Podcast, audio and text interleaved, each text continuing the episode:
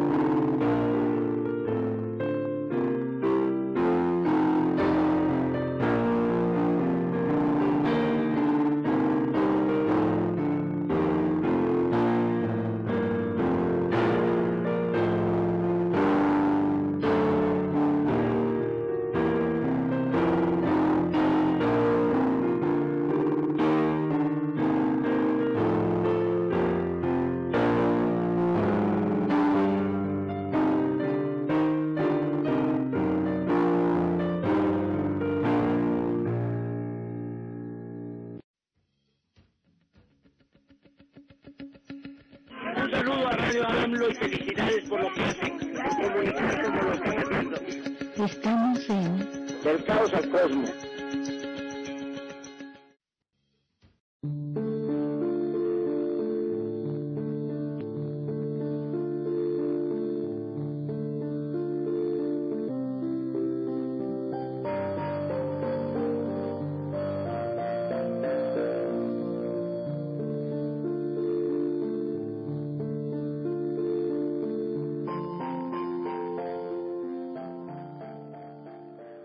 En tanto prosiga su curso la historia de la humanidad, tendremos por delante el desafío perenne de establecer, mantener y fortalecer la paz a través del diálogo y de hacer de este un camino certero y firme hacia la paz. Debemos sostener y proclamar esa convicción una y otra vez, sin inmutarnos ante el frío menosprecio o las críticas escépticas que nos dirijan los demás. Daisaku Ikeda, filósofo, poeta, educador.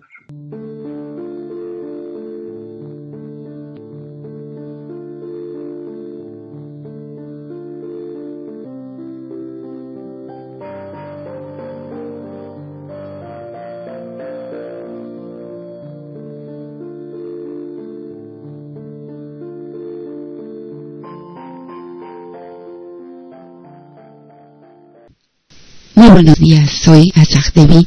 Estamos en Del Caos al Cosmos y tengo mucho gusto en saludarles a todos y en agradecerles que estén acompañándonos el día de hoy.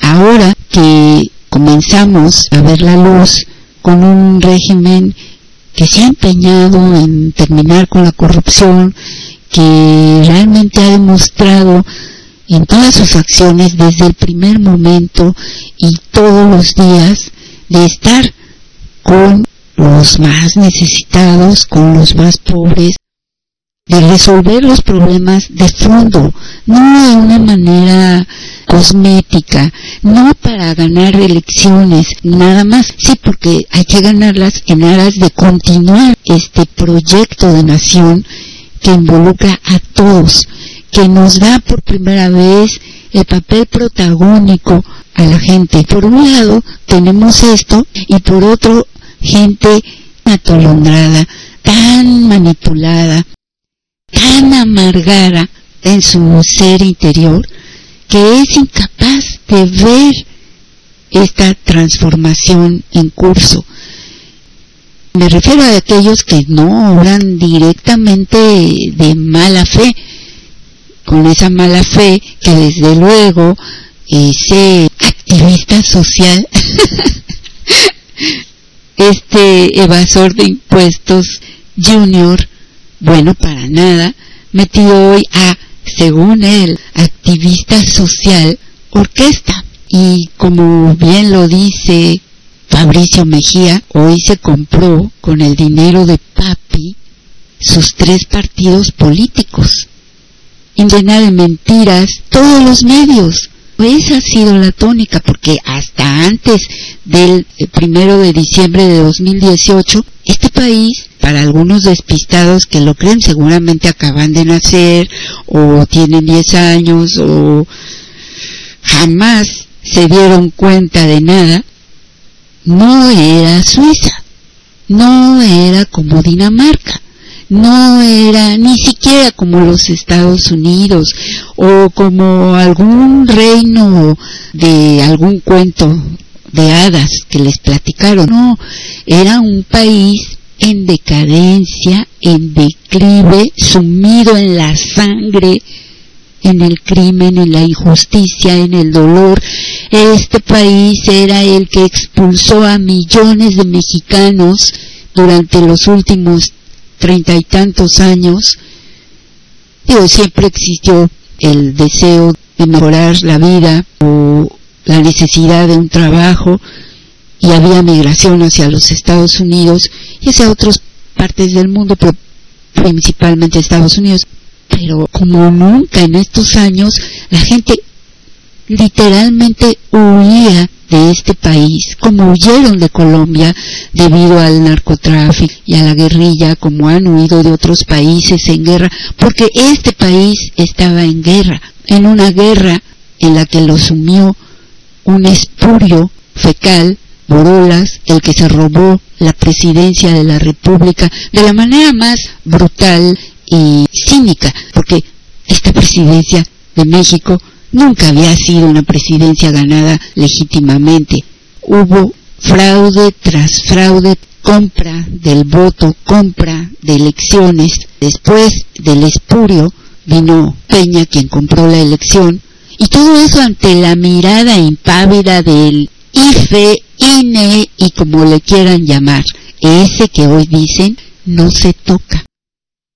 Pero antes, desde Salinas de Gortari en, 1988, hubo un fraude que despojó al entonces candidato Cárdenas, quien después, la verdad, se reunió con Salinas y pactó y nos dejó a todos en la calle, ahora sí que chiflando en la calle, pero desde entonces, y después Cedillo, y después el loco Fox, el marihuano ese, el adicto, el que está totalmente desconectado de la realidad, engaña a algunos despistados y gana la presidencia en el 2000, pero inmediatamente, y aún así hubo fraude, inmediatamente deslegitima lo que pudo haber sido un triunfo más o menos legal al traicionar la confianza porque él siempre dijo que sacaría al PRI de los pinos a patadas,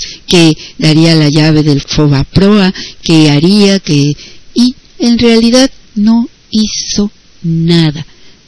Pactó nuevamente con el PRI y en ese amaciato nos llevó a la debacle, además en un odio perfectamente conocido y declarado por él mismo hacia el entonces jefe de gobierno Andrés Manuel López Obrador. Ya el país estaba de los crímenes, pues nada menos que el de Colosio, incluso todos los indicios llevaban a Salinas. Y por cierto, se asesinó también a los Ruiz Massieu, al padre y al tío de la hoy férrea defensora de esta coalición que lidera el Junior, el Nini, Claudio X González. Porque así de desvergonzados son, así de ruines. Este es el país que existía, y uno de los países más endeudados del mundo. Desde que entró Andrés Manuel López Obrador, no se ha contratado un peso de deuda, al contrario, se ha refinanciado. Estamos también endeudados hasta el cuello con el Fobaproa, de una manera que recuerda la usura, porque ahora ya debemos más de lo que se debía al principio, es decir, los intereses sobre intereses no nos dejan asomar la cara. Pero además, todo esto, dicho de manera muy clara, es decir, lo que se vive hoy, dicho de manera muy clara por Fabricio Mejía, que nos recuerda a este Junior X González en esta foto que tomaron copiando la foto de Andrés Manuel rodeado del pueblo, nada más que ellos la cerraron, claro, porque pues eran una bolita ahí. Y la diferencia fundamental, decía Fabricio, es que está rodeado de Lili Telles, Rementería y aquellos que firmaron la carta de Vox, la carta de los españoles de la ultraderecha que vinieron a México a tratar de formar este partido fascista con ellos. Esa es la gente de la que se rodea, pero además rodeado de los medios de comunicación, de nuestros verdaderos enemigos además. Protagonismo político le ha valido a este sujeto que hoy se llama activista cínicamente un gran negocio porque compró tres partidos, porque además de tener esta alianza con el PRIAN, defiende las cuotas de consejeros en el INE, porque eso es lo que hacían. No hay tal que el pueblo estaba eligiendo a la gente del INE, como muchos tarugos creen, porque los entrevistas dicen, que lo siga teniendo. No, no es cierto, eso nunca ha existido. Es por cuotas y siempre se las repartieron a modo.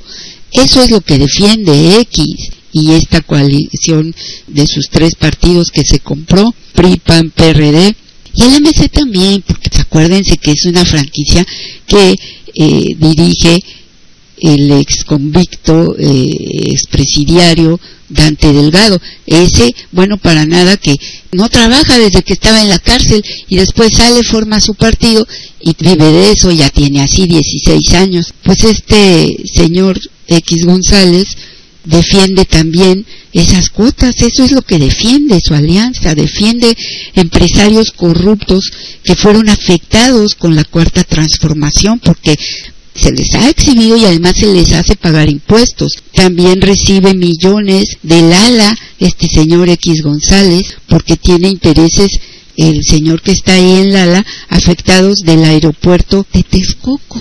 Entonces, todos esos malquerientes de esta cuarta transformación es porque algo perdieron, porque se les afectaron intereses personales millonarios.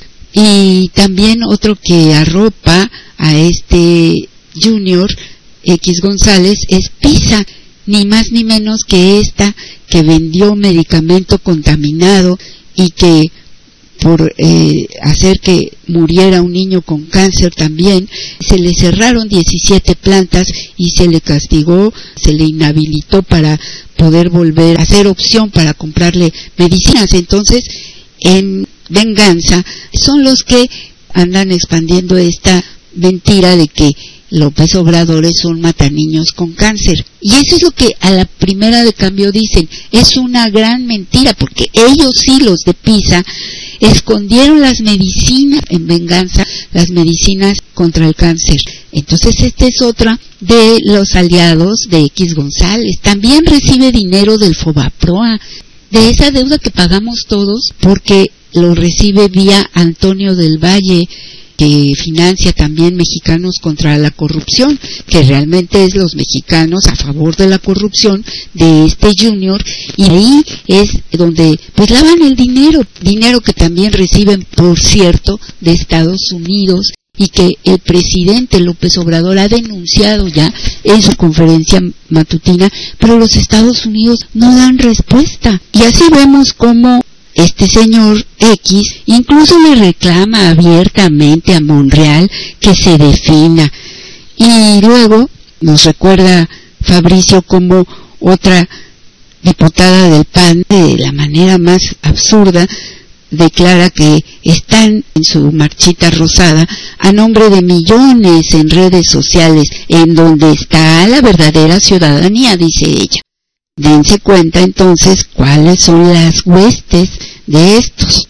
Y según ellos, viviendo en la mentira, en ese mundo inexistente, dicen que su marcha y sus votaciones del PRIAN son las más grandes de la historia. Pues si así fuera, no hubiera ganado la presidencia el presidente y no hubiéramos vuelto a ganar el movimiento de regeneración en el 21 y en el 22, tan sencillo como eso, y no estaríamos hasta arriba en todas las encuestas.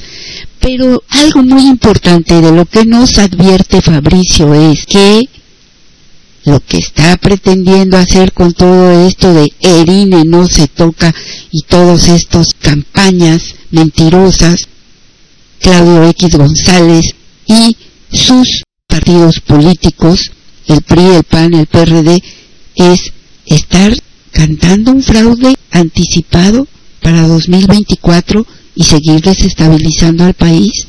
Y finalmente la imagen que nos deja, que Fabricio nos traduce, es muy interesante, está el empresariado rodeado de los medios de comunicación. Regreso con mi camarada Jorge. En saludar a mi camarada Jorge que está acompañándonos el día de hoy. Jorge, ¿cómo estás? Bien, bien, un gusto estar nuevamente aquí contigo y con todos los camaradas que nos escuchan. Buenos días, buenas tardes, buenas noches. Oye, pues un poquito inquieto porque en algún momento intentamos hacer algo cercano, parecido, con la intención, algo que fuera una especie de activismo social o activismo cibernético, pero me parece que ya está muy quemado el término. Ah, el señor este que ya es activista social. Pero además, ¿con qué desparpajo, desfachatez lo dice, no?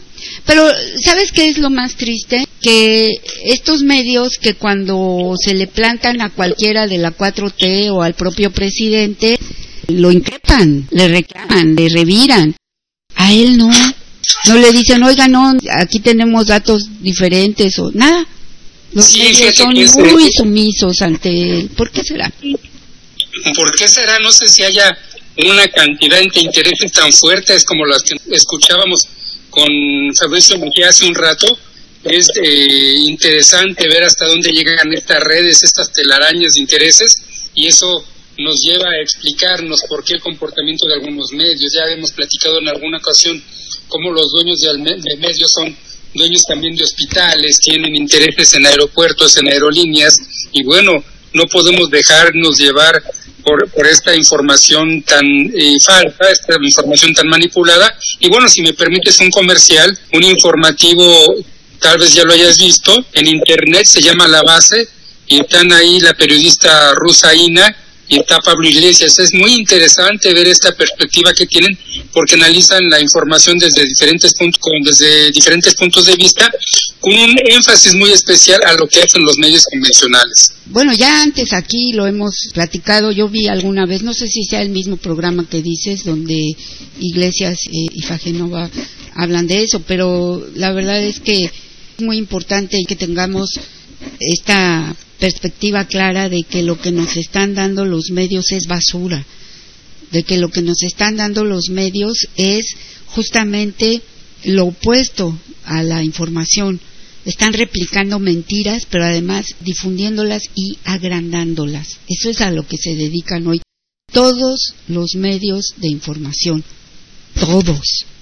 Sí, incluso se salvan en ocasiones los supuestos medios alternativos porque hay que ser honestos, muchos medios alternativos lo que hacen es replicar información de los medios importantes, de agencias importantes, a veces sin mucho análisis. Lo importante es eh, ser eh, los que lanzan la nota antes que nadie en, las redes y muchas veces no hacen lo necesario en cuanto a investigación o verificación de datos. Entonces hay que tener mucho cuidado con lo que leemos incluso en los medios informativos y aquí también hay que destacar eh, alternativos y también destacar lo que está haciendo en este sentido el portal de Infodemia. Es un, un ejercicio importante para darnos a conocer esta información falsa que se divulga muy rápidamente por las redes. Eh, me parece que cada vez es más importante que asumamos el papel que nos corresponde como fuentes de información, aunque esto pueda sonar un poquito exagerado, pero no podemos eh, considerar que los medios cada día están más alejados de la verdad, de la sociedad y que la opinión pública debe surgir desde abajo. Este espacio, eh, como lo hemos mencionado muchas veces, no queremos ser, eh, aunque es importante esa parte, no solo eh, replicar la información, es muy importante divulgar lo que está haciendo este gobierno, pero también es muy importante, y para mí es lo más importante que tenemos aquí, es la reflexión. Lo hemos dicho muchas veces, y yo en lo particular a los compañeros, pues no me hagan caso a mí, este, que este comentario que hacemos pues ayude a reflexionar y a generar opiniones personales y finalmente nos vamos a dar cuenta que coincidimos en mucho y por eso estamos en este mismo camino y también esto esta reflexión nos ayuda a reconocer a aquellos que bueno se subieron a un barco y ya no les quedó más que arrojarse por la borda pues porque se estaban hundiendo y corríamos el riesgo de que hundieran al movimiento. Así es. Han ocurrido varias cosas. Lo más destacado, yo diría, es el día de ayer que falleció el gobernador de Puebla, Barbosa, y este es un evento, la verdad, lamentable para nuestros compañeros, sobre todo de Puebla, para el movimiento, pero también humanamente. Y porque las pasiones andan desatadas, las ambiciones. A mí me gustó mucho las palabras que dedicó el presidente López Obrador al gobernador Barbosa. Habló de que, pues si bien hubo un distanciamiento entre ellos, al final se reencontraron y fue muy bonito que el propio presidente hiciera el reconocimiento acerca de cómo fue el propio Barbosa quien quiso estar en esta marcha, incluso anduvo ahí aún en la silla de ruedas y después hizo otra en Puebla. Ha sido algo muy sentido esto. Incluso, incluso escuché que había sido iniciativa de Miguel Barbosa la marcha por la transformación, aunque tal vez no lo hagamos hoy, no hablemos en extenso del humanismo, pero ojalá que este nuevo forma de pensamiento que es el humanismo mexicano nos toque a todos. A mí me dio mucha pena, me dio mucha lástima ver cómo en redes sociales los adversarios o los bots pagados por los adversarios hacían mofa del fallecimiento del gobernador. Sí, de veras. Que este humanismo nos debe llevar a un punto en que independientemente de posiciones políticas, independientemente de ofensas, tengamos un rinconcito donde anide ese humanismo y no cometamos este tipo de acciones en ningún caso, eh, ante ningún adversario. No sé si incluso podamos decir ante algo que le ocurra a algún enemigo, es lo que nos hace diferentes yo ojalá que en algún momento podamos ver que este tipo de situaciones, lo único que debemos es respeto, no, no pedimos nada más, sino simplemente respeto, porque independientemente de posiciones políticas y de su función como gobernador o de muchas situaciones que incluso a los partidarios del movimiento no nos hayan gustado en su momento, y tal vez aquí cabeza ese distanciamiento de que, de que hablabas, cuando eh, Miguel se alejó un poquito del camino que estábamos siguiendo y permaneció en el PRD. Bueno, todo eso lo podemos hacer a un lado en movimientos tan sentidos como ser humano y por su familia. Ojalá ese nuevo humanismo nos lleve a desterrar estas situaciones tan vergonzosas, porque finalmente como ser humano es vergonzoso ver que alguien más hace mofa o tiene motivos de felicidad por un fallecimiento. Y no solo eso, también le deseaban lo mismo al presidente López Obrador, porque incluso ponían, AMLO sigues tú, y tan cobardes que después cuando se les dice, lo niegan, y todavía reafirman su posición y dicen un tal Marieto, qué nombre ridículo, eh, qué cosa tan horrible de ser humano, bueno, no sé si es ser humano o ser inhumano. Vi que había dicho que él no era el malvado, que el malvado era López Obrador que mataba niños por el cáncer y estupideces de esas, queriendo justificar así su falta de humanismo, su falta de probidad al burlarse, porque también hablaba pestes del gobernador, ¿por qué hacerlo ahora que murió? Y no respetar el momento, ni siquiera el momento de la muerte de la persona y a la familia, no respetan nada, pero además, como siempre, deseándole la muerte al presidente López Obrador, mintiendo y calumniando. Pero no solo eso, Jorge, sino que lo que vemos es también esta falta de probidad no solamente ya en la política, en ciertos políticos, sino en la gente. Porque yo no sé si son gente los que escriben en las redes sociales o bots, pero francamente es mucha la degradación moral a la que se ha llegado cuando tú lees lo que la gente piensa, o si eso sienten, si así viven, ¿qué clase de seres humanos son? Es, es muy vergonzoso, muy triste. Pero además, sí, perdón, nada más quería decir esto sobre Barbosa. Dirán lo que quieran, pero preferible al final de la vida cerrar congruentemente, cerrar con dignidad, aunque haya a lo mejor cometido errores, pero cerrar de una manera digna como lo hizo, a como lo está haciendo, por ejemplo, Muñoz Ledo y otros. Excelente ejemplo. Y bueno, ahorita si me permites volvemos al señor Porfirio, pero también es vergonzoso que algunos periodistas utilicen el fallecimiento de un gobernador para hacer análisis simplistas, para llenar un espacio de media hora en la televisión mediante supuestos, eh, viendo quién va a quedar, hablando de que si el Ejecutivo Federal va a mandar a alguien para que sustituya al gobernador, diciendo del barbosismo. Es esto de querer generar o la idea de que existen movimientos que eh, merecen llamarse como alguien que supuestamente los encabezan, parece exagerado. No dudo que haya tenido el, gobernador gente afín, gente colaboradores muy cercanos, pero esto de llamar todo de esta manera me parece exagerado y me parece exagerado esta especie de cobertura post-mortem y hablar de supuestos de cómo iba a darse la sucesión o la designación del nuevo gobernador simplemente por llenar un espacio periodístico, me parece que tienen la ventaja de que en el Internet pueden cortar su, su informativo en cualquier momento sin la necesidad de llenar eh, el espacio con basura simplemente eh, teniendo como motivo un fallecimiento de este tipo. Tienes razón, coincido contigo. Y sí, es que no es más que basura especulativa. Por eso digo que los medios nada más están para sí mismos, se satisfacen a sí mismos, no tienen interés en que la gente tenga información fidedigna o de calidad. Y es eso, es una mera especulación sin sentido y en el peor de los momentos. Eso habla también de su gran falta de ética, de un código deontológico que ya hace tiempo que debería de haberse dictado por alguien, porque el presidente dice la prensa regula la prensa, se regula con la prensa, pues no, no se regulan, no se miden.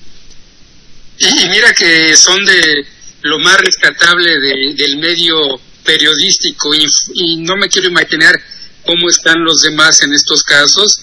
Bueno, hay mucha gente que ha dejado siquiera de seguir en Twitter, pero sí es muy lamentable y ojalá que este humanismo mexicano también llegue en algún momento y los haga recuperar la ética que ya perdieron hace mucho tiempo, aunque luego se acuerden que la guardaron en el cajón e intenten actuar de una manera consecuente. Y bueno, y volvemos con el señor este que eh, finalmente, no sé si no ha sido consecuente o está siendo al final de su vida consecuente con lo que fue toda su carrera política, saltando de aquí para allá y sirviendo de una manera muy cuestionable al régimen, eh, tuvo sus atisbos de honestidad, pero bueno, ya vemos que finalmente pues los conocemos tal cual son. Sí, eh, en efecto, es una gente que no, ni vale la pena ya mencionar.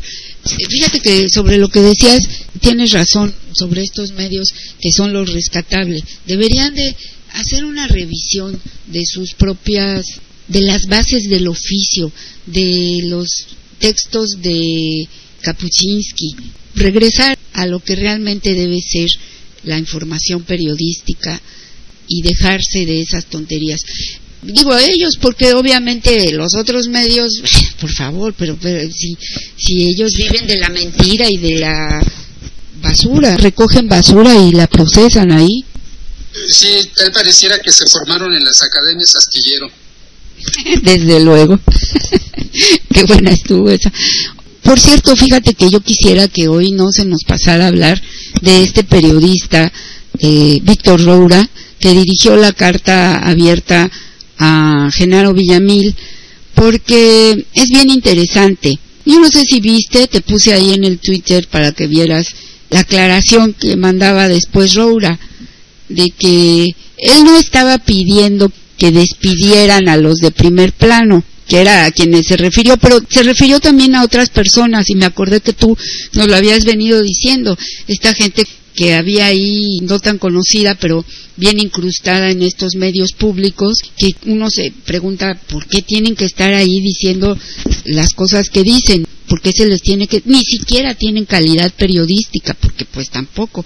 Entonces, Roura se refería a todos ellos, pero en particular mencionó también a primer plano. Incluso decía algo bien interesante, que le llamaba la atención que ni siquiera sus colegas del mismo canal, refiriéndose el periodista Rocha, a Jorge Armando, y la periodista Azul, no los mencionaban por su nombre, ni refutaban directamente las mentiras que decían estos del primer plano. La pregunta, el cuestionamiento, entre otros, que hacía a Villamil era si ahora ya se permitía la calumnia como periodismo o qué, ¿no? Y entonces, por eso decía, no, yo no estoy pidiendo que los despidan, eso queda claro. Yo le contesté, pues sí, tú no, pero nosotros sí. en la audiencia sí. Así es, porque no solo ya no cabe hablar de pues pluralidad en este caso, porque pues si quisiéramos pluralidad hubiera votos afines al movimiento en ese espacio y en todo caso, este perdón, ya no cabe aquí hablar de pluralidad y aunque Canal 11 no la podemos meter bajo los mismos esquemas de la televisión comercial, pero yo pienso que de algo serviría saber qué rating tiene este espacio y por qué sostener con cargo al erario un espacio que nadie ve. Pero bueno, ¿por qué sostenerlos si nadie los ve? Sí, exacto. Ya ni rating tienen, no hay una razón, no se explica esto. Más allá de esto en particular, los cuestionamientos que hace Roura son bien interesantes. También dice señala la ética, la falta de ética de esta gente. Dicen, ¿por qué están en un medio recibiendo una paga? Además creo que cobran 70 mil pesos, es lo que él dice, a lo mejor es hasta más. Dice, ¿por qué siguen ahí? Yo renuncié al financiero por menos, porque me sugirieron que siguiera y me negué porque mi ética me impedía seguir en un medio con el que no soy afín. Y vaya que lo va a entender, pues le hacía falta el dinero, pero tuvo la vergüenza, la dignidad de renunciar. Esto ya no ocurre, la gente se vende por nada. Y entonces, ¿qué autoridad tienen para estar estirando la mano y pateando? Por favor, tengan vergüenza, Curcio. La otra, ¿cómo se llama? Casar, Amparo Casar, Curcio. Ay, el otro, Aguayo. Y otro más falta. ¿Cuál es el? Bueno, el otro también. Don Lorenzo Meyer, pues ya, la verdad, deberían hacer otro programa con Meyer y algunos otros, a lo mejor uno que esté en contra, pero que debatan, que no mienta, que se expresen con argumentos, no con mentiras, no con injurias. Pero a esta gente y ese programa, para afuera. Por ejemplo, el, director del Instituto de Estudio de las Revoluciones de México, el doctor Felipe Ávila, tiene varios espacios en Canal 11. Sería una voz muy importante ahí en ese espacio de análisis político, pero bueno, no pienso que estén interesados en modificar ese esquema. Y algo me quedó claro y pues me da cierta satisfacción. Ya vimos que Genaro Villamil nos ignora como ignora a cualquier persona que le, haga, eh, que le haga algún cuestionamiento. Yo pensé que éramos, porque éramos chiquititos en redes, no nos pelaba, pero no, no pela nadie. sí, habla muy mal de Genaro Villamil esa actitud, porque yo siempre he tenido muy buena opinión de él, le reconozco su periodismo, pero sinceramente lo que está haciendo al frente de los medios públicos deja mucho que desear en este sentido.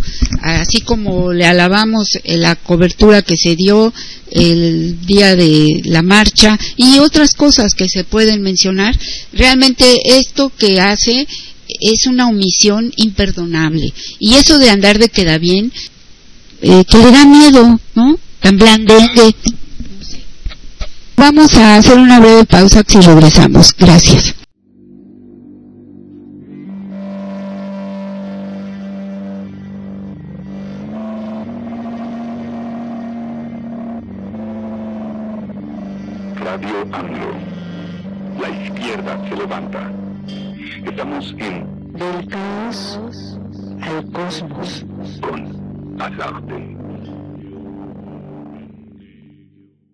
Que ya se nos olvidó tan rápido cómo se comportó el INE, no en el 2006, no en el 2012, cómo se comportó en la revocación de mandato, que ya se nos olvidó, que ya se nos olvidó cómo el INE ha intentado censurarnos una y otra vez a nosotros, no a ellos, a nosotros, porque a ellos les permiten todo, por eso no quieren que el INE se toque, les vamos a ganar la votación y por supuesto que el INE lo vamos a transformar.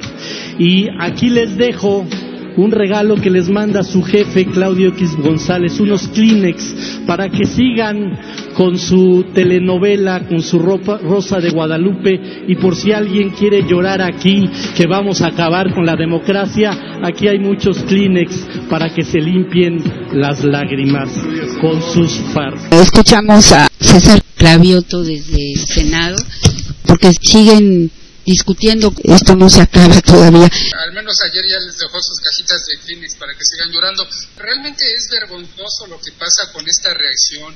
Yo sabía que no son muy inteligentes, pero los niveles a los que están llegando, los que llegaron ayer, realmente los punta de cuerpo entero. Los sabíamos que una señora que anda por ahí es realmente una botarga y no por su apariencia física, sino por lo que tiene en la cabeza. Y, pero llegar como llegó ayer, vestida yo no sé si vestida de dinosaurio o sin maquillaje, pero realmente es el nivel de la reacción. Sí, qué vergüenza. El presidente decía sobre esto que la verdad de Xochitl no le admiraba y además que prefería esa desfachatez de Xochitl a la hipocresía de los otros, porque de ella pues ya se sabía la clase de gente que tiene razón para variar, pero imagínate que hay muchas cosas muy interesantes. Por ejemplo, un señor que se las da de intelectual, que ayer decía que eh, Manuel Bartlett cayó al INE en las elecciones del 88. A este señor le falta leer un poquito más porque en el 88 no existía el IFE ni el INE. Oye, Jorge, ¿quién fue ese, esa lumbrera? Por favor, di su nombre. Germán Martínez. Ah, pero el Nini número uno, el tipo ese que es un holgazán, un bueno para nada, no dura en los trabajos. Revisa su currículum y verás, nunca ha durado. Por eso cuando el presidente López Obrador aceptó que era su error, la verdad ahí sí, perdón, señor presidente, pero qué error tan grande. Y lo invita a que además no solamente le regalaron la senaduría, sino que lo invita a trabajar en el Seguro Social, claro que renuncia, pues imagínate, y se va corriendo a cobrar sin hacer nada para decir estupideces como esta que. No, y además eh, me parece que a esta gente de la reacción, de, que dicen que son partidos políticos, aunque yo no sé si, se le, si merecen este calificativo, les gusta la agonía lenta, porque después de que eh, en el Pleno ganan los votos a favor de un dictamen de ley, eh, meten 1.200 reservas a artículos del dictamen para discutirlo sabiendo que no van a ser aceptadas para discusión. ¿Qué necesidad, qué ganaban alargando tanto una discusión? 1.200 reservas y 60 oradores, ¿qué sentido tiene cuando ya el dictamen en lo general ya fue votado a favor? Yo no acabo de entender y supongo que en esas están ahorita porque se tuvieron que dividir las sesiones porque había dos dictámenes diferentes, no aceptaron que se manejara todo en conjunto desde ayer en la tarde. Y bueno, supongo que están alrededor de también mil, dos mil reservas, no sé cuántas se hayan metido en esta parte del análisis, pero qué necesidad, ¿por qué son tan masoquistas? Es que hay que recordar que también en parte esto se lo debemos a Ricardo Monreal, que es el coordinador de los senadores él es el que está operando para hacer la vida cansada de Morena. Y nosotros nos volvemos a preguntar también, así como se le cuestiona a Genaro Villamil por esta gente en los medios públicos, pues nosotros cuestionamos a la dirigencia de Morena y a los que están, a los senadores ahí, ¿cuánto tiempo más vamos a tener que soportar a Ricardo Monreal ahí? Ayer mismo veíamos que muchos reclamos a, la dirigencia, en particular a Xochitl, a Mario Delgado, y yo incluyo a la Comisión Nacional de Honestidad y Justicia. ¿Por qué sigue ahí Monreal? Ayer incluso eh, el señor este, también un desvergonzado, Osorio Chong, pues ahí en el Pleno, en su intervención, dijo que al menos eh, 12 senadores de Morena no votarían a favor de la, del dictamen, fueron menos, pero bueno, estaba todo tan negociado que hasta tenían un número bastante claro de qué era lo que estaba pasando. Finalmente los que no votaron a favor fue Ricardo Monreal y un señor de Chihuahua, me parece, y se abstuvieron Susana Harp e Ifigenia Martínez. Es muy importante que tengamos los nombres de estos traidores. Ya basta de esta gente. Yo recuerdo a un tal Espino, a un tal Burs. Parece que las abstenciones fueron ambas de Susana y de Ifigenia. Pues Susana y Ifigenia también par de blandengues y de traidoras porque es una cobardía abstenerse la señora Ifigenia, si quiere terminar como Porfirio, pues allá ella. Yo la respeto mucho, pero qué lástima. Y la tal Harp es otra acomodaticia que vio la manera de subirse al tren de Morena y ahí está. Pero es igual, cada vez que algo no conviene a sus intereses personales, yo no sé si la sangre le llama por lo de Harpelú, ¿te acuerdas? El tipo aquel banquero, ¿no? Así es. En fin, pero esta señora Harp no es la primera vez que hace de las suyas en Morena. Entonces, y eran esas dos, era otra fulana, una Cecilia algo, no me acuerdo el apellido, pero tenemos que tener bien presentes a esos traidores. Sí, y mira, eh, algo que es bien importante que se cuestionan en redes y hay quienes intentan defenderlos, que dicen que bueno, ellos piensan por sí mismos y que no tienen que seguir indicaciones. Yo no estoy de acuerdo, no nos interesa su opinión personal, no nos interesa lo que piensen. Ellos fueron electos por la ciudadanía para impulsar eh, el movimiento de regeneración nacional y si no les gusta a ellos, que se vayan a un lugar donde eh, coincidan con su forma de pensar. También andan ahí el señor, por ejemplo, el señor Murayama, ya anda diciendo que una reforma sin consenso. Bueno, esta reforma electoral tiene el consenso del pueblo y no necesita más. Y además el INE no es parte del legislativo para tenerle que pedir su opinión. Sí, ahora sí resulta que el consenso, ¿no?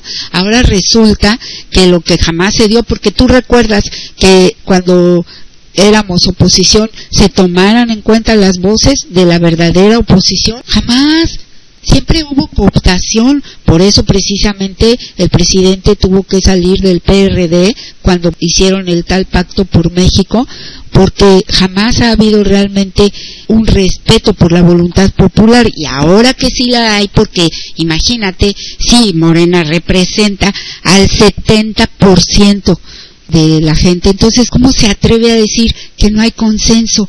Yo creo que es muy importante que no perdamos de vista que dentro de todas estas ridiculeces que hace, ¿no? Una botarga como Xochitl o estos cretinos que toman la voz ahí en la curul, lo que dice este al voz de alerta que nos da Fabricio es muy importante.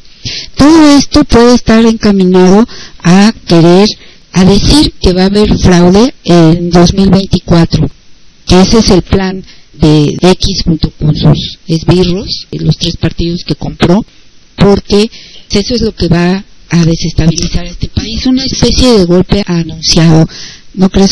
Así, y esto no tenemos, no podemos olvidar que esta fue la justificación y cuando derrocaron a Evo Morales, esta fue una de las acusaciones que, que desde que ganó la elección le adjudicaron a, Castillo en Perú, entonces no sería nada raro que esto sea eh, parte del plan de, la reacción, acusar eh, de que se violan las elecciones, el sentir popular, por eso debemos estarnos informando y por eso eh, va a ser muy importante que la votación masiva que se dio en 2018 la repitamos el año que viene y en las elecciones federales para que no haya espacio. Que ya salimos a las calles hace 15 días y vamos a hacerlo cuantas veces sea necesario, porque a pesar de lo que diga la reacción internacional y la derecha y los fachos de por acá, y, que subieron también una etiqueta el fin de semana, no estamos dispuestos, aquí no va a ocurrir como ocurrió en Bolivia o como ocurrió en Perú, no les vamos a dejar eh, opciones abiertas, sabemos que lo van a seguir intentando, pero la unidad popular, y como decía ayer, ayer una, una senadora, todo el poder al pueblo, estamos dispuestos a sostener este gobierno y este movimiento de regeneración. Exactamente. Nada más para que hagamos un breve repaso de lo que el presidente dijo hoy. Es interesante porque parece que él dijo que este señor Mario Mejía, quien hoy es secretario de Seguridad Pública. Gracias. Que ha hecho muy buen papel. El presidente lo dijo también, dijo que él no se iba a ir, que Mejía seguirá en la subsecretaría y que aceptó el resultado de la encuesta de Morena. Ahí con él al lado lo dijo. Dijo también, así textualmente, nos ayuda mucho, le tenemos toda la confianza y me va a representar en Coahuila porque tenemos proyectos que son muy importantes para el pueblo de Coahuila. Él va a seguir ayudándonos en esto y con muchas responsabilidades. Me expresó que la decisión que se tomó a partir de las encuestas en el partido al que pertenecemos los dos la aceptaba. Entonces es un ejemplo, Ricardo me dio mucho gusto porque sí estaba enojado Ricardo y había incluso cuestionado el resultado de la encuesta. Para empezar aquí a los compas que ya estaban ahí este, hablando de imposiciones, de que si la dirigencia, y me parece que para empezar estaríamos faltándole el respeto o no el respeto a los ciudadanos de Coahuila bueno, y ellos decidieron votar por el senador que a mí no me cae nada, por el señor que no me cae nada bien, que es senador y que es monrealista, pues es decisión de ellos, no podemos imponerles ninguna forma de pensamiento. Aquí lo importante es que las encuestas, que es el método elegido por la dirigencia y por la militancia, la respetemos y la respetemos todos, no porque alguien no salió eh, favorecido, vamos a descalificar las encuestas. Si lo hacemos ahorita, estamos dando la oportunidad a que cualquiera venga en uno o dos años eh, a descalificar las encuestas porque no salió seleccionado o no salió elegido por este método. Es muy importante que nos demos cuenta que este fue un ejercicio, el primer ejercicio de los que vienen eh, para elegir candidatos, no solo al Ejecutivo Federal, sino también a los ejecutivos estatales, y si algunas fallas hubo, pues que se vayan corrigiendo, tenemos tiempo, pero no descalifiquemos simplemente porque no salió favorecido al que consideramos el más idóneo, aunque en este caso sí coincido que no es, no, no es lo mejor, pero bueno, qué bueno que el señor que va a ser el candidato seguramente va a tener vigilancia muy cercana y directa desde el gobierno federal para que no, les, no se le ocurra andar haciendo monrealismos allá en Coahuila. Exacto, me parece que esta fue muy buena decisión del presidente que propio Mejía Verdeja esté cuidando allá. Siempre es triste. En este mundo nadie es indispensable, decía el poeta. ¿No? El cantautor. Y es muy cierto, porque en realidad todos somos necesarios, pero la calidad de indispensable se gana y esa a muy pocos se les da, como por ejemplo a nuestro querido presidente. qué bueno que lo dices, porque ya decir yo solo uno conozco en este momento. Así es, en eso estamos absolutamente de acuerdo, ¿verdad? Yo creo que muchos. Pero Mejía Verdeja ha hecho un buen papel, ¿para qué tirar por la borda?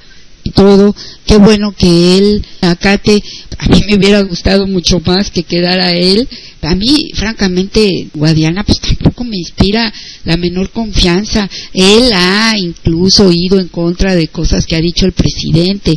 Es un, es un panista. en fin, es un monrealista, tú lo dijiste bien. Amigo hasta de la botarga Xochitl. En fin, dime con quién andas y te diré quién eres. Aunque he visto a alguien de todos mis respetos también juntándose con esos, ¿eh? No voy a decir quién para que no pero bueno, este señor Mejía Verdeja, que siga haciendo el buen papel que está haciendo en la subsecretaría, me parece que es un cargo muy importante, tiene mucho futuro en el movimiento, no solo ahora con el presidente López Obrador, sino en el futuro inmediato de Morena a partir del 2024 y qué bueno que esté allá en Coahuila. Eso es parte de lo que dijo el presidente hoy y después felicitó a los legisladores ya ves que se pasó de 6 a 12 días de los que podrán gozar los trabajadores por ley. Sí, pero además fíjate que ayer que esto ocurrió en el Senado de la República, era de risa loca eh, oír a los panistas diciendo, y bueno, a favor del pueblo y que a ellos les debían haber conseguido esta demanda popular. Bueno, les tuvo que decir este senador César, ¿por qué no lo hicieron antes? No vengan ahora a colgarse medallas. y en esto estoy completamente de acuerdo con él. Hay que tener mucho cuidado porque quieren ser los defensores del pueblo, incluso eh, la iniciativa surgió de cierta senadora y muchos andan ahí queriéndose colgar como los impulsores. Esto me parece es una labor conjunta, qué bueno que la derecha entendió esto era necesario y no lo entendió como necesario, sino simplemente es una manera de ganar cierta simpatía popular. no les si por ellos fuera, quitaban las vacaciones, las mínimas seis que existían se manifestaron en contra de que se subiera el salario mínimo, se manifiestan en contra de que los viejos reciban pensión, así les dicen, ¿no? que enseñarlos a chambear. Sí, sí, como si no hubieran hecho lo suficiente. Muchos trabajan todavía, aparte, pues la cosa no está. Y luego no quieren que les den becas a los jóvenes, en fin, no quieren que la salud siga siendo pública, nada les parece, porque todo lo que sea para beneficiar al pueblo, a ellos no les gusta, porque ellos están para beneficiarse ellos mismos, beneficiar a los empresarios ladrones, y esa es su razón de ser y de estar, y esa es la razón por la cual un junior bueno para nada los está regenteando.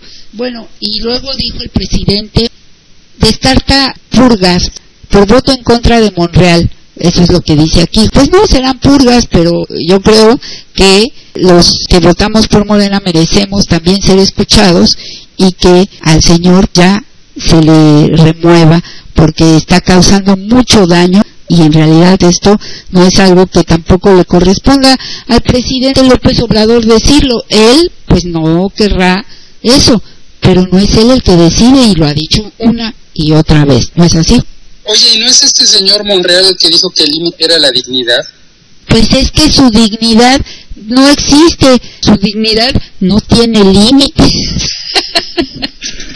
Oye, por, por cierto, los chismes políticos ahora andan diciendo hoy en la mañana que él y sus 10 o 12 afines se van a MC, ¿será cierto? A lo mejor sí, es muy amigo del otro vividor, ese Dante Delgado. Él, como dije al principio del programa, es un expresidiario, ya se acostumbró a vivir sin trabajar. Ahí en el penal pues no trabajaba y saliendo del penal consiguió un hueso y luego luego formó su partidito, eh, su franquicia y hoy la regentea y a eso se dedica. Es un cretino mentiroso y lo más seguro es que Monreal se vaya con ellos. ¿Quién sabe? Y, y la verdad, gente así, ¿para qué la queremos al seno de Morena? ¿Para que sigan medrando adentro? Pues no.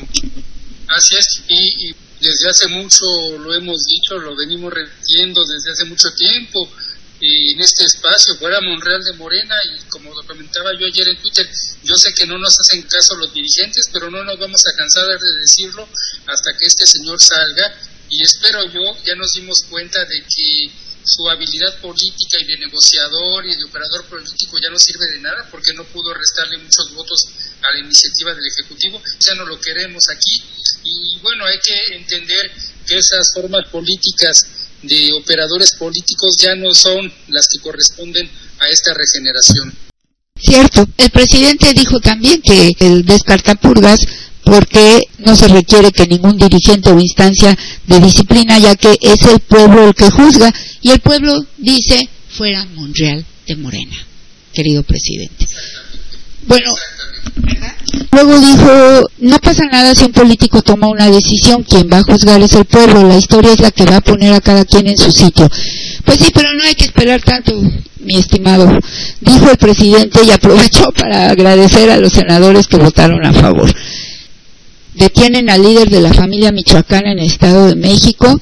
Se han venido haciendo muchas detenciones, pero los medios no dicen nada.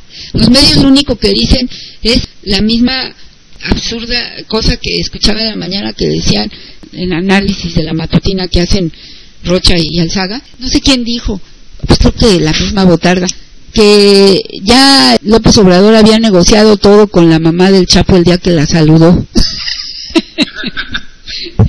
Pero es que es de risa loca, ¿no? Es que los medios, es que esto es lo que difunden y la gente, perdón, los cretinitos se la creen, pero los medios nunca hablan de todo esto que sí se está haciendo, de todas estas detenciones, de todas estas confiscaciones de dinero, de droga, de capos que están siendo encarcelados. ¿Sabes por qué? Porque no hay muertos, no hay balaceras. Y eso es lo que lo que les gusta a los medios, ¿no? Sí, pero si alguien asalta una combi en Ecatepec, repiten hasta la saciedad en los medios y generan la percepción en la gente y la inseguridad en las calles de México es algo ya insostenible. Eso es lo que venden los medios, aunque sea un fulano que no es justificación ni nada por el estilo, pero hay muchas cosas que se están haciendo. Lo importante es magnificar lo que la gente sienta más cercano para generar esta idea de que no se está haciendo nada. Esa es la perversidad de los medios. Así es. Esto es todo lo que al menos aquí resaltan de la conferencia matutina del presidente. Volviendo al INE, te voy a ser franca. Encuentro pues algo incongruente por parte de Morena o quiero pensar a lo mejor que se trataba de la operación del Monreal ahí en la Cámara, pero también la de diputados, porque ya ves que le dieron sin tener que hacerlo a Krill la coordinación. Tú sabes que quien tiene la mayoría, pues no tiene por qué negociar estas cosas con la oposición y le tocaba a Morena, la verdad, presidir la mesa. Eso es por ley. A lo mejor la ley está mal, pero así está la ley. Entonces, lo que yo me temo es que ahora vaya Morena a cometer el mismo error porque ya ves que, no sé, francamente, ya en el plan B cómo queda la elección de los consejeros. ¿Tú sí? Esto queda de acuerdo a la legislación actual, vamos a decirlo así, viene, me parece, regido por la Constitución y corresponde a Morena no designar una, de una manera directa, sino eh, dar algunas candidatos, unas sugerencias que se tienen que decidir en el Pleno. De ahí mi temor, porque como va a seguir siendo así, a ver si Morena no sale con sus payasadas y con esa pluralidad como la de Genaro Villamil y le abren otra vez la puerta a estos, porque ya sería el colmo. ¿No crees, Jorge? Sería el colmo porque, bueno, ya me parece bastante, bastante seguido Morena intentando ser pues conciliador, e intentando llevar esto de la mejor manera. Ya vimos que la reacción a esa no le interesa, quieren recuperar el poder a costa de lo que sea y lo que necesitamos es las personas, los nuevos consejeros del INE, sean gente que realmente va a actuar con honestidad. Y bueno, ¿por qué no? Impulsando eh, esta regeneración nacional, que esto no es va más allá de los partidos. Ayer decía alguna persona en el Senado, es que están formando una legislación acorde a sus intereses. Pues sí, como lo hicieron eh, los gobiernos oligárquicos y neoliberales, hicieron pedazos la Constitución y generaron un andamiaje institucional y legal para legalizar el saqueo requerimos nuevas instituciones acordes a un nuevo régimen que ve, por el interés de los menos favorecidos. Y precisamente con fundamento en esto que estás diciendo, que esa es la especie que ahora van a difundir, es que Morena está legislando a favor de sus intereses. Es muy importante que se difunda lo que no se va a cambiar en el INE, que es precisamente esto que ya estaba en la legislación, la manera en que se elige a los consejeros, que era, va a quedar igual. Y, esto tiene que ser bien difundido, porque ellos, como son de calumniadores y mentirosos y caraduras, son capaces de decir, ven, miren, es que cambiaron eso. Así estaba la ley, ¿no crees? Así es, mira, ayer mismo en la discusión de las reformas de ley, un senador de la oposición se quejaba de que Morena va a recibir muchísimo dinero por parte del gobierno. Pues sí, porque ellos no quisieron tocar la, eh, no quisieron la reforma constitucional que corregía esto. Y ahora eh, no dudo que también salgan a los medios a decir, bueno, es que Morena, a pesar de, la, de que pudo cambiar la ley, va a recibir tanto dinero. Pues no se pudo porque se negaron a una reforma constitucional y como tú lo dices, van a intentar confundir a la gente y van a intentar generar esta percepción de que Morena está actuando indebidamente cuando son ellos. Para empezar, son ellos los que, los que nunca quisieron negociar. Esta reforma no es de ahora, no se le ocurrió a nadie ahora. Se anunció desde hace por lo menos seis meses, se habló de ello.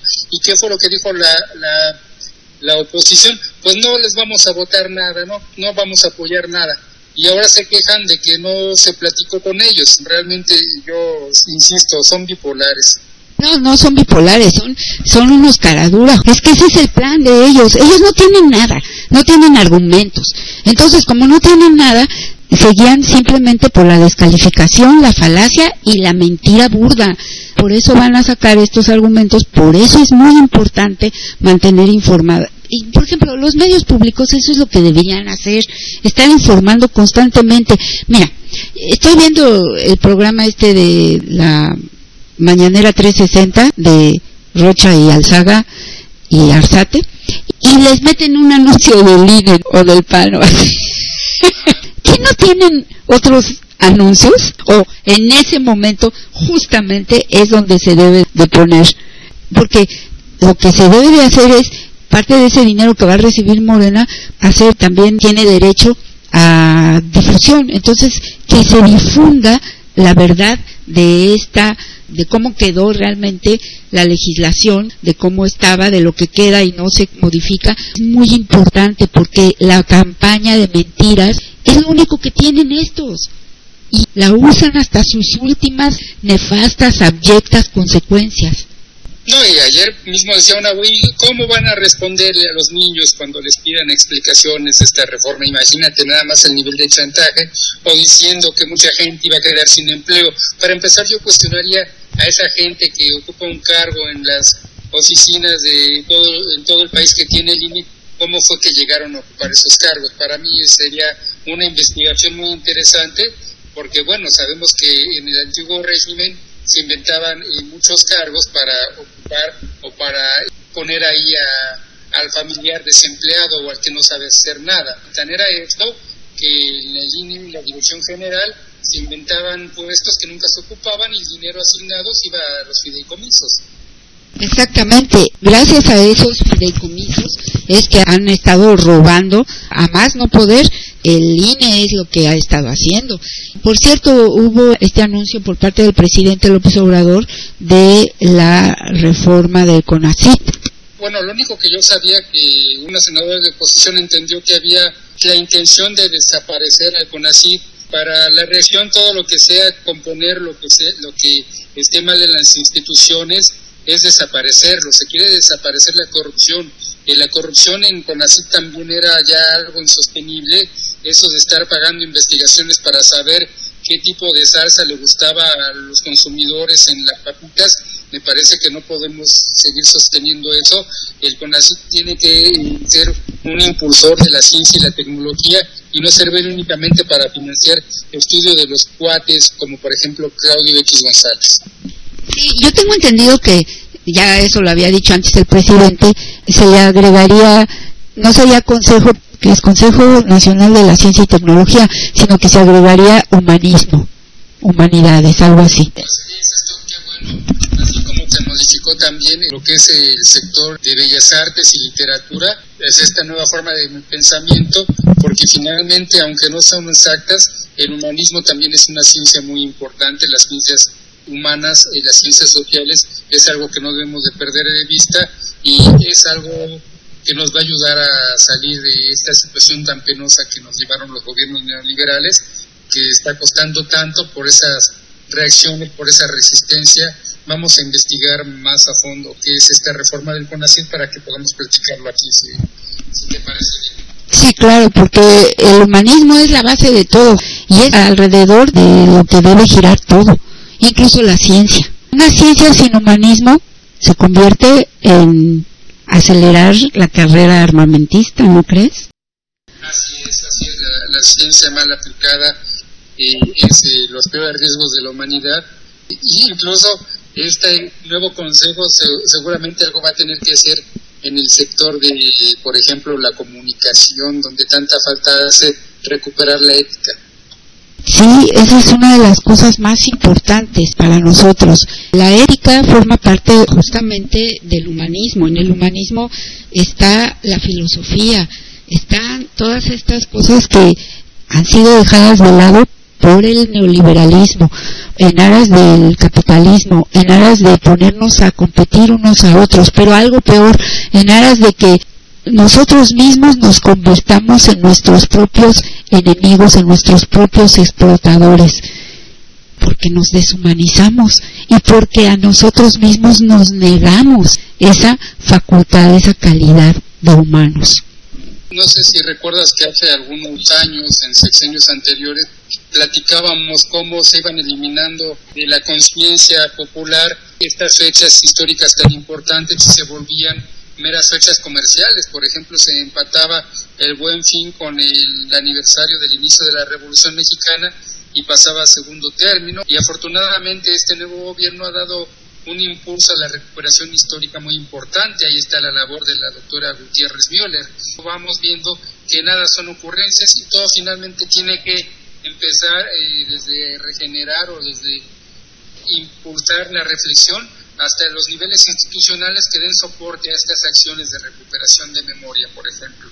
Yo creo que el presidente López Obrador, cuando se refirió al humanismo mexicano como una forma de definir lo que significaba la base de este movimiento de regeneración nacional, quería regresarnos precisamente a esta forma de pensar, a no perder de vista, porque las acciones que ha tomado este gobierno están basadas precisamente en eso, en el humanismo. Y hay que distinguir que humanismo no es humanitarismo. El humanitarismo es esa forma de ayuda que además proviene casi siempre de, hipócritamente, pero de la derecha. El asistencialismo. Exactamente. Y el humanismo es otra cosa, es el reconocimiento del derecho, por encima de todo, de todos, de todos los derechos para todos. Es algo muy distinto. El humanismo es una filosofía, una forma de vida, una forma de ver la vida, una forma de aproximarse a todo lo demás. Es muy distinto. Y en ese sentido creo que tenemos que insistir porque justamente los medios masivos de comunicación, más aún cualquier medio hoy en día, han perdido totalmente de vista eso. Ellos funcionan con base en los postulados del capitalismo. Por eso hace rato hablábamos de que no importa lo que digan, la cosa es llenar un espacio, aunque lo que estén haciendo en ese momento, incluso carezca de ética, ya en el fondo de todo. Así es, es lo importante para los medios, llenar espacios, llenar publicidad, ganar eh, likes, ganar no sé tantas maneras en que esto se ha pervertido. Por eso aquí hablamos de medios de comunicación, de medios de información, porque la comunicación es algo distinto y es algo que debe de, que tenemos todos que ayudar a corregir, a reformar, para empezar eh, dejando de, de seguir a esas a esos medios, a esos personajes que lo único que hacen es manipular y mentir. Es una labor importante las que tenemos todos a cuestas. Y, si me permites cambiar un poquito de tema porque estamos ya cerca de, de la una, no podemos perder de vista tampoco, y aquí también una labor importante de los medios de información, lo que está ocurriendo en Perú. Claro, es algo lamentable. Creo que fue un error de cálculo del presidente porque lo anunció, antes de anunciarlo lo hubiera hecho.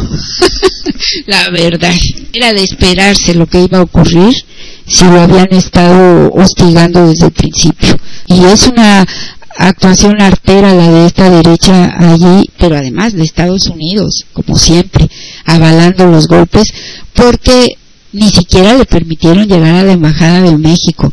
Su vida realmente pende de un hilo. Es muy lamentable todo esto y ya dictaron 30 días de estado de sitio de emergencia. Era un dictador que no tenía nada para ser dictador porque no contaba con un, el apoyo ni siquiera, ya me parece, de su partido político, no contaba con el apoyo de legisladores ni de las Fuerzas Armadas, y era un dictador y ahí lo destituyen y ponen a una señora que sí está actuando como dictadora. Esas son las jugadas de la derecha y por eso eh, tenemos que tomar muy en cuenta lo que está ocurriendo para evitar que esas cosas ocurran acá en México. Como bien tú lo decías, ahora los empleados del señor X van a estar armando toda esta situación de elecciones no limpias para poder justificar sus acciones. Estados Unidos es, un país muy hipócrita porque justamente en relación a esto, hace poco el presidente hablaba de este artículo que apareció en el New York Times, en donde habla, se meten hasta con el INE, se meten con las instituciones mexicanas. ¿Cuándo ellos se metieron con eso antes cuando como había Sí, exacto. Y ahora vienen a decir que es muy grave lo que está pasando en México porque peligra la institución electoral. Cuando en Estados Unidos no hay ninguna institución electoral, no tienen vergüenza. En materia de derechos humanos, de ética, yo no puedo entender cómo se atreven a pretender dar lecciones de democracia en el mundo cuando ellos mismos carecen en el corazón de su sistema de todo ello. Y luego aquí repiten Ciro Murayama que las instituciones no se tocan. Todo se toca, para eso está el pueblo, para decir que sí y que no. Lo único intocable son los derechos humanos, los derechos del pueblo. Eso es lo que es intocable, la vida de las personas, no las instituciones. En todo caso, la principal, que es la constitución política, ya hemos hablado de eso, ¿cuántas veces la han tocado? Así es, cuánto la manosearon y bueno, nadie se quejó cuando cambiaron, nunca entendí las razones de irse a INE. Ahí este, nadie dijo las instituciones no se tocan. Y tenemos que estar muy atentos a esto que ocurrió en Perú, que sigue ocurriendo, bueno, lo que está pasando con Cristina Kirchner, que la quieren meter a la cárcel, y eso es lo que también pretenden hacer con López Obrador. Y se les olvida algo, porque le dicen, sigues tú y todas esas tonterías. Se les olvidó que el presidente desde el primer momento renunció al fuero. Tenemos que pensar muy bien en todo esto porque estos medios como New York Times o el Washington Post y todos estos golpecitos que le dan desde ciertos lugares al presidente desde acá de Estados Unidos no son tampoco para que los desestimemos. Hay algo ahí y por supuesto no les gusta, ahora están fastidiando con lo de los transgénicos que México no acepta y siempre buscan los recovecos para llevarnos al terreno de la confrontación. Esto es lo que yo creo que debemos estar también muy alerta. Y bueno, no, no podemos olvidar que independientemente de que AMLO se retire, como lo ha dicho muchas veces, y deje de tener participación política, a la oligarquía la mueve el odio. Y es tanto el odio que le tienen que van a buscar, aunque no tengan ya ningún beneficio político, van a buscar dañarlo y por eso tenemos que estar muy atentos. Y bueno, desde aquí lo decimos desde una vez, no ha estado solo, no está solo y no va a estar solo. No vamos a permitir nunca el pueblo de México, y para eso está el humanismo mexicano, que haya injerencia de otros países, como lo está pretendiendo haber otra vez de Estados Unidos, ni de Europa, ni de España, ni de nadie.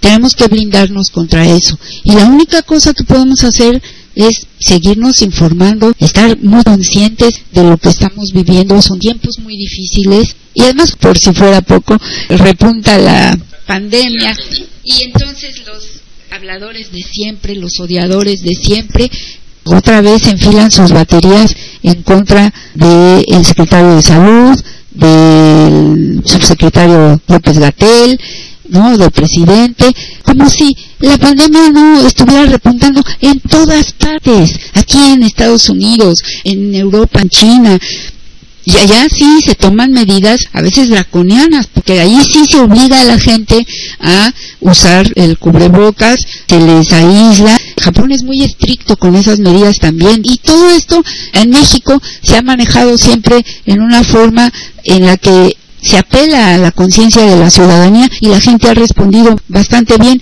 pero nuevamente los opositores mezquinos siempre aprovechan todo esto para seguir fastidiando. México es uno de los países más vacunados en el mundo. Se hizo una labor magnífica. También hay vacunas para la influenza y ahora están diciendo que las escatiman y tal. Entonces, por todas partes. El día que informó el doctor Gatel en la conferencia mañanera de esta situación del COVID, una, una señora de las que van ahí a hacer este, información dijo, oye, entonces se va a imponer el uso de la mascarilla. Y Gatel tuvo que decir, no se impuso antes, lo acabo de decir hace un rato, lo repetimos, no se va a imponer. Eh, yo no sé cómo después de dos años siguen con estas actitudes tan ridículas. Bueno, y también respecto a lo de la influenza, la recomendación fue los jóvenes, por favor, no vayan a vacunarse, necesitamos que se vacune la gente mayor. Y ya por ahí salieron a decir, es que Gatel no le importa que los jóvenes se mueran porque les está diciendo que no hay vacunas. ¿Por qué manipular las cosas de esta manera? La gente joven, los riesgos que corre de tener consecuencias letales por la influenza son mínimos y finalmente las recomendaciones son las mismas, utilizar la mascarilla ayuda, lavarse las manos, las medidas de higiene y no el escándalo que está haciendo la oposición. Nunca se andaban queriendo vacunar contra la influenza. A mí sí me quedó una duda en relación con lo que dijo el doctor López Gatel. Decía que yo no creo que no haya suficientes vacunas. En todo caso será en el sector público, pero si alguien se quiere vacunar puede comprar su vacuna en el sector privado, ¿no? No, no sé. Así es.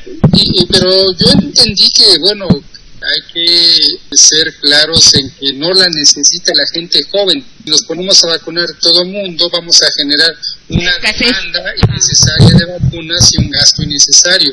¿Para qué vacunar a alguien que no le va a pasar nada si se contagia de influenza? Nunca se ha vacunado al sector joven de la influenza desde que apareció la H1. Este, nunca fue un objetivo vacunar a la gente y como tú bien lo señalas, que yo recuerdo antes de la influenza, en los módulos de, de vacunación los enfermeros te andaban casi persiguiendo para que te vacunaras. Es verdad. Era uno de ellos. Es verdad, y muchos no queríamos vacunarnos. Que en Estados Unidos es lo mismo, porque sí te recomiendan que sobre todo la población vulnerable, es decir, los niños y los adultos mayores, se vacunan contra la influenza. Y los jóvenes, pues si quieren, pero tampoco es necesario. Sí, Jorge. Sí, ya te oigo. Es que te desconectaste no me escuchaba. Incluso este, en el sector público y la cuestión de salud es tan delicada porque aunque llegaran los medicamentos, eran los encargados de las farmacias los que hacían mal uso de ellos, la corrupción llegó a todos los niveles, lo sabemos bien. Entonces, bueno, hay que eh, tomar las cosas con, con las eh, del caso. Lo que es cierto es que la reacción, la oposición, no tarda en exigir que les apliquen también la vacuna antirrábica. Oye, pero eso sí estaría bien. A ver si se calma. Pues sí, porque mira que andan haciendo de seguros ya sin el menor pudor. Están, pero para la camisa de fuerza. Gracias a todos. Es un gusto estar aquí con ustedes. Al contrario, Jorge, un gusto que estés también aquí con nosotros y que de todos nuestros camaradas nos hagan el favor de acompañarnos. También muchas gracias a Guillermina Hernández que nos saluda desde el Facebook y dice, yo pienso que debería de hacerse público las marranadas de la oposición en un periódico oficial para que el pueblo compare y vea lo que son estos perversos antipatriotas. Gracias, Guillermina. Muy buena su sugerencia. Es muy buena sugerencia y hay tanta, tantas cosas que la gente requiere saber que tal vez un periódico no sería suficiente, pero aquí tenemos que buscar la manera. Hay que recordar que fue el periódico de regeneración el que ayudó mucho en la revolución de las conciencias. Ojalá y se reparta como se hizo en su momento. No podemos apostar todo a las redes sociales. Exactamente. Y además, mira, para están los medios públicos y sí deberían de estar pasando todo eso y en los noticiarios cada marranada, como dice aquí la compañera y tiene toda la razón porque pues no encuentro otra palabra para definirlo, que hacen para que se difunda, para que se conozca, para que se sepa, porque ellos son unos hipócritas. También por eso es una lástima que Notimex hoy siga allí, en el limbo. Yo creo que ya debería de haber otra agencia de noticias en lo que se resuelve o no esta situación, porque cuánta falta ha hecho, sobre todo hacia el extranjero, que de eso se encargaba Notimex, ¿no crees? Sí, sí, estamos porque necesitamos una versión distinta que se diga lo que realmente está pasando en México y más ahora que las opiniones de AMLO eh, son consideradas en todo el mundo, son retomadas por medios de todo el mundo por ejemplo, en el caso de Perú ha sido mencionado la posición digna del gobierno mexicano en el asunto, entonces sí requerimos una agencia Notimex mexicana. Hasta la victoria siempre. Hasta la victoria.